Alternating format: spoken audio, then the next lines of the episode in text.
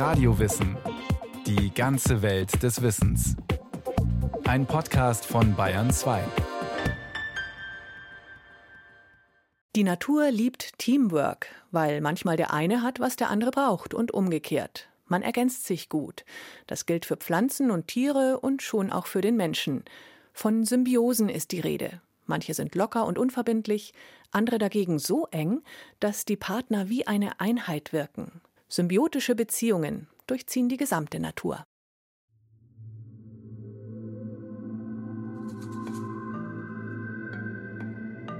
Sie begann vor Millionen von Jahren und durchzieht bis heute jegliches Leben.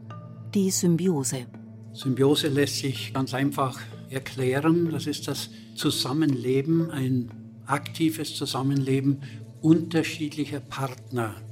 Wobei mit unterschiedlich in aller Regel verschiedenartig gemeint ist. Also ganz verschiedene Arten von Lebewesen kooperieren sagt der Evolutionsbiologe und Zoologe Josef H. Reichholf, der über viele Jahre Evolutionsbiologie und Evolution an beiden Münchner Universitäten lehrte und auch zahlreiche Bücher zu diesem Thema verfasste.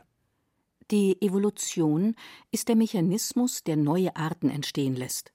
Bei dieser Entwicklung geht es immer auch um das Überleben der jeweiligen Artgenossen, und dabei erweist sich ein Miteinander oft hilfreicher als ein Gegeneinander der Kampf ums Dasein hat immer auch den Beigeschmack, man kann ja den Kürzeren ziehen oder Schaden nehmen. Die Symbiose meint dagegen, und das ist in der Praxis dann auch oft so realisiert, dass beide Partner etwas davon haben. Also ist der bloße, nackte Kampf ums Dasein oft die schlechtere Option. Sie kann notwendig sein, weil keine Symbiose wirklich perfekt ist. Aber häufig ist es doch besser zu kooperieren, als zu konkurrieren oder gar Krieg zu führen. Der Begriff Symbiose stammt aus dem Altgriechischen und bedeutet Zusammenleben. Dieses Prinzip des Zusammenlebens von unterschiedlichen Organismen, die alle einen Nutzen daraus ziehen, bildet das Netzwerk des Lebens. Alle Pflanzen und Tiere sind durch Symbiosen entstanden, die sich vor Millionen von Jahren entwickelt haben. Und auch das Leben des Menschen ist ohne Symbiose nicht denkbar. Manche Symbiosen sind eng und funktional, andere eher locker. Doch immer geht es um die Frage nach den Vorteilen. Ein Zusammenhalt funktioniert nur dann, wenn alle Beteiligten davon profitieren. Die jeweiligen Vorteile müssen zwar nicht gleich groß oder gleich wichtig sein, nur ein Nachteil darf daraus für keinen der Partner entstehen.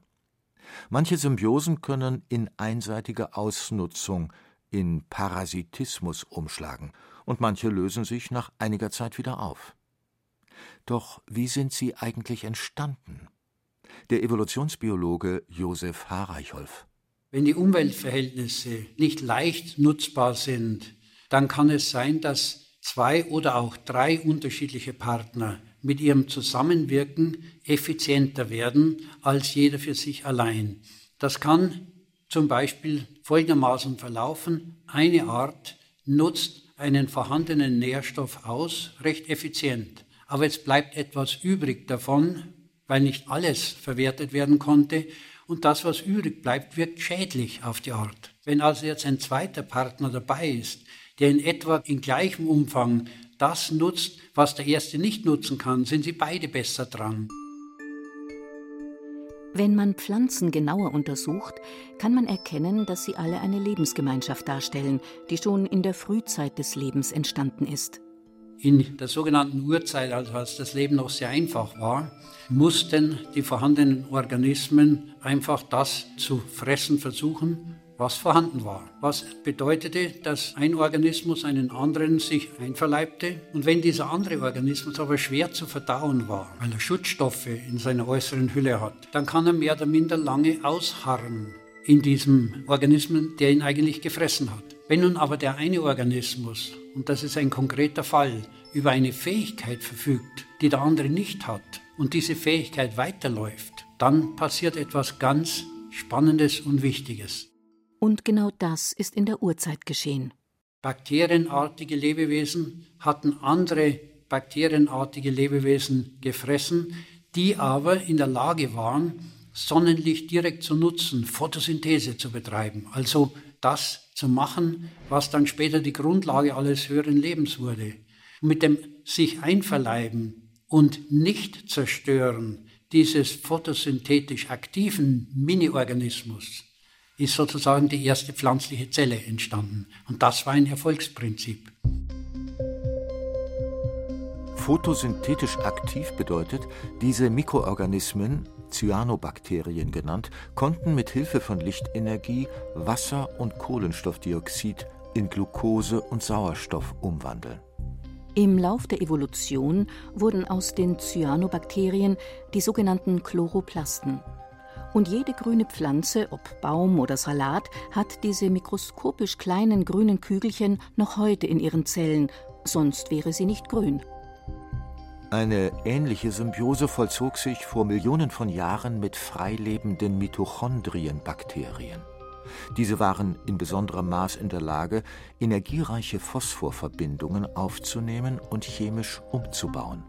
Wenn die nicht gefressen wurden, sondern im Organismus weiterleben konnten, wurden sie zu einer Art Miniaturkraftwerk für den Organismus, der sie eigentlich hatte fressen wollen, wenn ich das so vermenschlicht ausgedrückt sagen darf. Und das ist der Beginn der tierischen Zelle. Und auf diesem Weg haben sich dann überhaupt erst komplexe Organismen aufbauen lassen, weil nur durch diese gleichsam Ursymbiose die Zellen wirkungsvoll genug im Verband geworden sind. Und das hat den Startpunkt für sozusagen die ganz große Evolution gegeben, die dann zu den Pflanzen, zu den Tieren und letztlich auch zu Menschen geführt hat.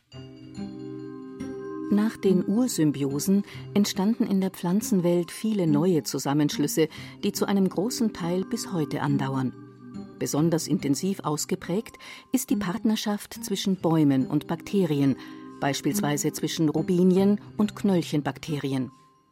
Robinien zählen genauso wie Bohnen und Erbsen zu den Schmetterlingsblütlern, den Leguminosen. Sie können auch auf schlechtem Boden schnell wachsen, und das hat einen Grund.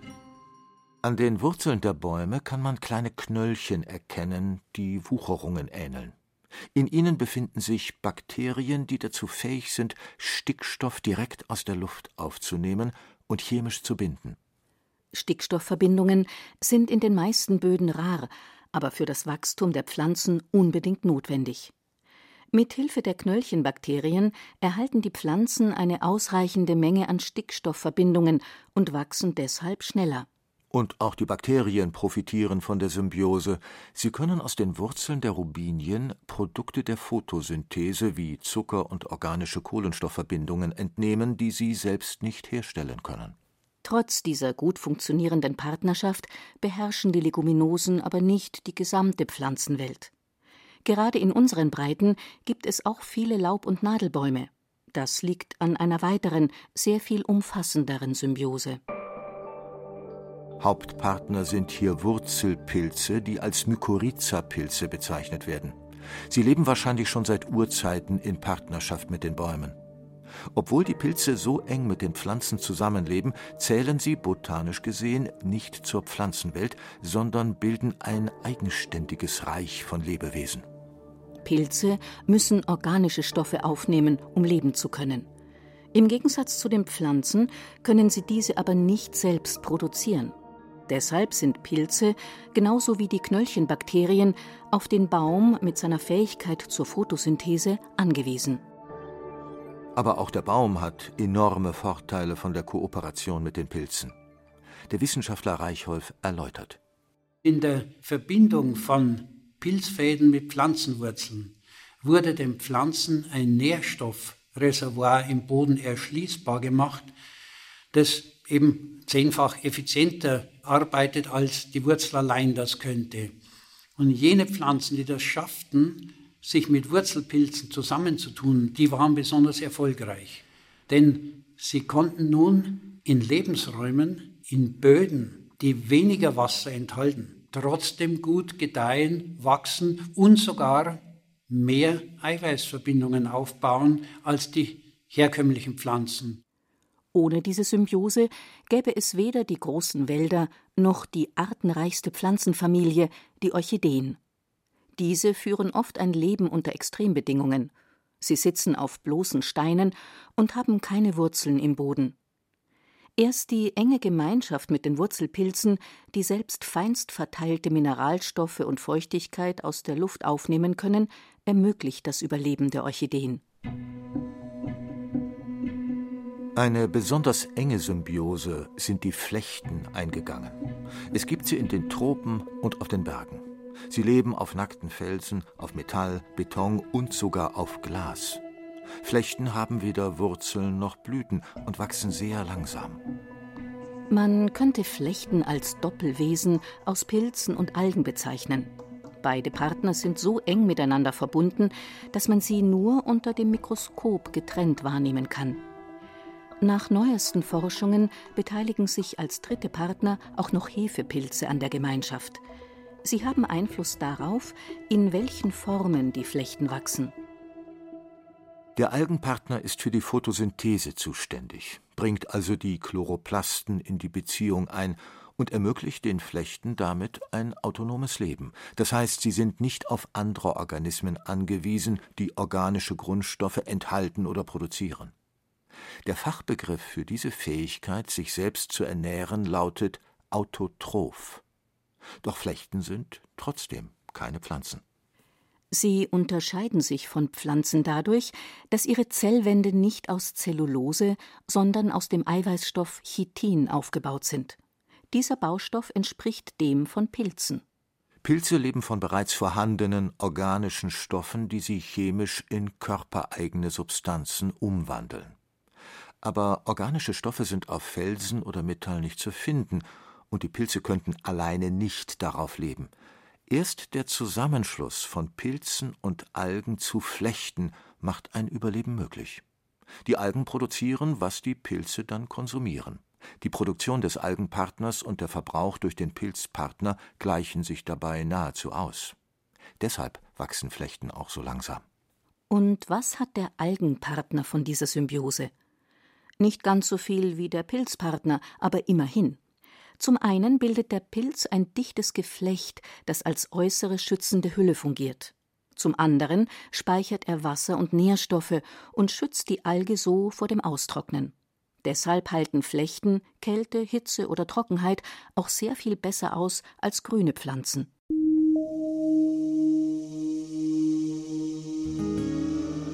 Vor gut 150 Millionen Jahren begann in der Pflanzenwelt eine Entwicklung, die zu großen Veränderungen in der Natur führte. Die Pflanzen sahen damals noch völlig anders aus, als wir sie heute kennen. Die Blüte war noch nicht entwickelt und die Samenanlagen lagen frei. Der Pflanzenpollen verteilte sich ausschließlich durch den Wind. Herrschte Windstille, konnte kein Pollen fliegen und keine Bestäubung erfolgen. Den Ausweg aus dieser Lage brachte eine neuartige Blütenbildung, die zu Beginn vor allem dem Schutz der Samenanlage diente. Diese Weiterentwicklung lässt sich auch heute noch gut an der Magnolie, einer der urtümlichsten Blütenpflanzen, nachvollziehen.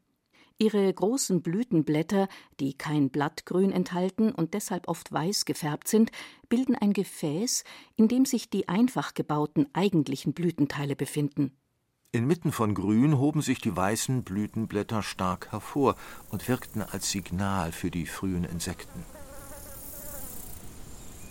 Diese erkannten die Pflanzen auf große Distanz, konnten sie gezielt anfliegen und den eiweißreichen Pollen fressen. Flogen sie dann mit einigen Pollenkörnern zur nächsten ähnlichen Blüte, gelangte Pollen auf die weibliche Narbe, und die Fortpflanzung war gesichert. Zusätzlich lockten die urtümlichen Pflanzen die Insekten auch mit ihrem zuckerhaltigen Nektar an. Er wurde hauptsächlich am Grund der Blütenblätter abgeschieden, an Stellen also, an denen Insekten sowieso gerne fraßen, weil das Gewebe dort weich war und kaum Abwehrstoffe enthielt. Gerade hier wurden aber die Samen gebildet, die zur Fortpflanzung unbedingt notwendig waren. Der Nektar hielt sie vom Fraß des wichtigen Gewebes ab und diente so auch dem Schutz der Blüte. Kaum waren die ersten vollständigen Blüten entwickelt, spezialisierten sich die Insekten auf diese neue Nahrungsquelle. Im Gegenzug dazu verstärkten die Blüten ihre Leuchtkraft und veränderten ihre Blütenformen. Mit der Zeit entstand zwischen Blüten und Insekten ein immer größerer Grad an gegenseitiger Anpassung. Diese zeigte sich in den verschiedensten Blütengrößen und Formen und der genau darauf abgestimmten Auswahl an Insekten. Die Rachenblütler, zu denen zum Beispiel der Fingerhut zählt, haben nach und nach eine so komplexe Bauform herausgebildet, dass nur noch ganz bestimmte Insekten in das Innere der Blüte gelangen können. Am besten gelingt das der Hummel. Sie hat die genau passende Größe, das richtige Gewicht und beherrscht auch die notwendige Öffnungstechnik. Die Symbiose zwischen Blüten und Insekten führte zu einer riesigen Vielfalt in der Natur. Durch sie entwickelten sich die unterschiedlichsten Arten von Insekten und Hunderttausende von Blütenpflanzen. Ohne diese gelungene Form der Kooperation, Bestäubung hier, Nahrungsquelle da, sähe das gesamte Festland auf der Erde heute völlig anders aus. Ein ebenso großer Artenreichtum wie auf dem Land findet sich auch im größten Lebensraum der Erde, dem Meer. Hier haben Korallentiere in Gemeinschaft mit Algen im Lauf vieler Jahrhunderte Tausende von kilometerlangen Riffen erschaffen. Die riffbildenden Steinkorallen leben mit einzelligen Algenpflanzen zusammen, die Zooxanthellen genannt werden. Diese sitzen so fest in den Korallenpolypen, dass sie wie Inhaltsstoffe der Zellen wirken – Während die Korallen den Algen einen sicheren Lebensraum und Nährstoffe bieten, liefern die Algen im Gegenzug den Korallen Sauerstoff und Glucose aus der Photosynthese. Die können die Algen allerdings nur unter der Oberfläche des Meeres betreiben, dort wo ausreichend Licht vorhanden ist. Und sie brauchen dazu Kohlendioxid. Im Meerwasser gibt es dieses vorwiegend in der chemisch gebundenen Form als Bicarbonat in Verbindung mit Calcium. Die Algen nehmen Kohlendioxid auf und scheiden Kalk ab. Aus diesem bildet sich dann das Stützskelett der Steinkorallen. Etwa eine Milliarde Tonnen Riffsubstanz pro Jahr entsteht auf diese Weise. Die Korallenriffe beherbergen eine Vielzahl von Meeresbewohnern. Rund die Hälfte aller Fischarten lebt im Schutz der Riffe. Da Nahrung hier knapp bemessen ist, erweist sich Kooperation als besonders wichtige Überlebensstrategie. Josef H. Reichholf Sehr enge Symbiosen findet man hauptsächlich unter Tieren im Meer, im Korallenriff. Da wird außerordentlich viel und gut kooperiert. Korallenfische mit Seeanemonen, mit Korallenpolypen, mit den unterschiedlichsten Organismen. So merkwürdige Zwischenformen äh, bilden sich da ja, dass man den Eindruck gewinnen könnte, das sind Pflanzen, aber es sind keine Pflanzen oder Blumen, sondern es sind Tiere, die mit Fischen kooperieren und auf diese Weise die sehr spärliche, aber gefährliche Nahrung im Riff untereinander nutzbar machen. Und dieses Zusammenwirken, das ist dann unter Umständen so eng, dass die Seeanemone zugrunde geht, wenn die Fische weg sind und die Fische sich überhaupt nicht mehr zurechtfinden, die mit dieser Seeanemone symbiotisch leben, wenn sie keine solche haben. Die sind dann völlig wirr und fallen natürlich auch Feinden sehr leicht zum Opfer. Am Wasser findet auch eine andere, erst jüngst aufgedeckte Symbiose statt, die so unterschiedliche Tiere wie Stelzvögel und Krokodile zusammenbringt.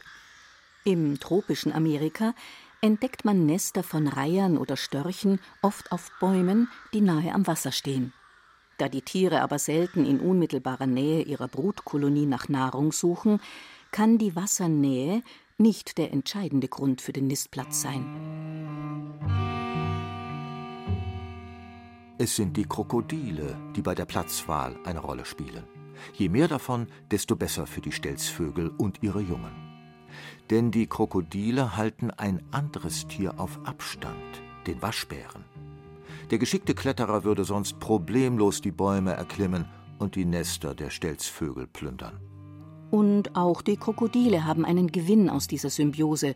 Sie müssen nur warten können. Genau über ihnen füttern die Stelzvögel ihre Jungen mit Fischen und oft fällt einer davon direkt in ihren Rachen.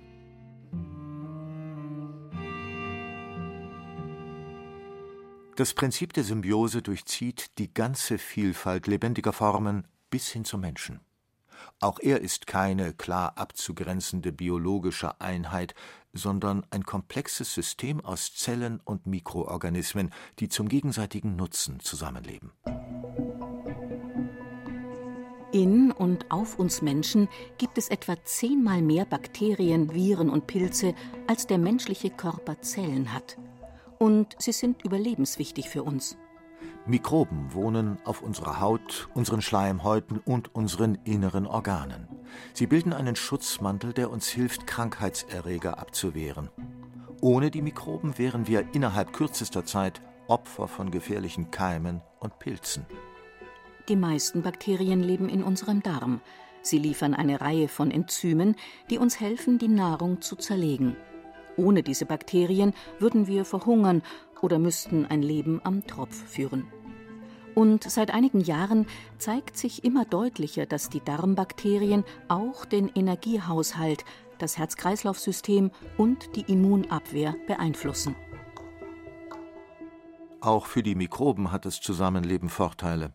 Feuchte Hautregionen bieten ihnen gute Wachstumsbedingungen und Millionen von Hautschuppen sowie Kohlenhydrate, Proteine und Fette aus dem Verdauungstrakt sorgen für ausreichende Nahrung.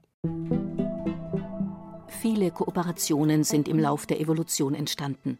Man findet sie zwischen Bakterien und Pflanzen, Pflanzen und Pilzen, Pflanzen und Tieren, Tieren und Tieren, Menschen und Bakterien. Dass das Miteinander am Ende auch zum Vorteil aller führen würde, stand am Anfang ihrer Entstehung noch nicht fest.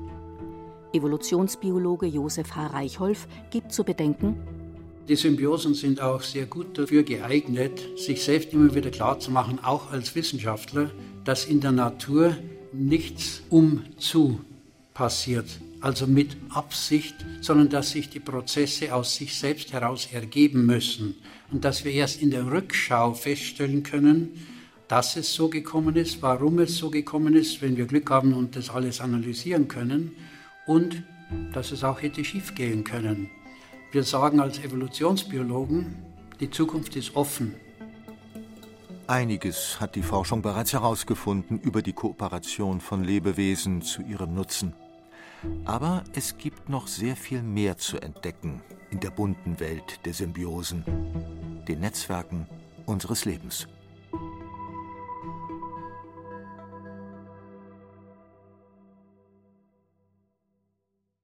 Sie hörten Symbiosen vom Miteinander in der Natur. Autorin und Regie Sabine Kienhöfer. Technik Susanne Harasim. Es sprachen Ruth Geiersberger und Andreas Neumann. Eine Sendung von Radio Wissen.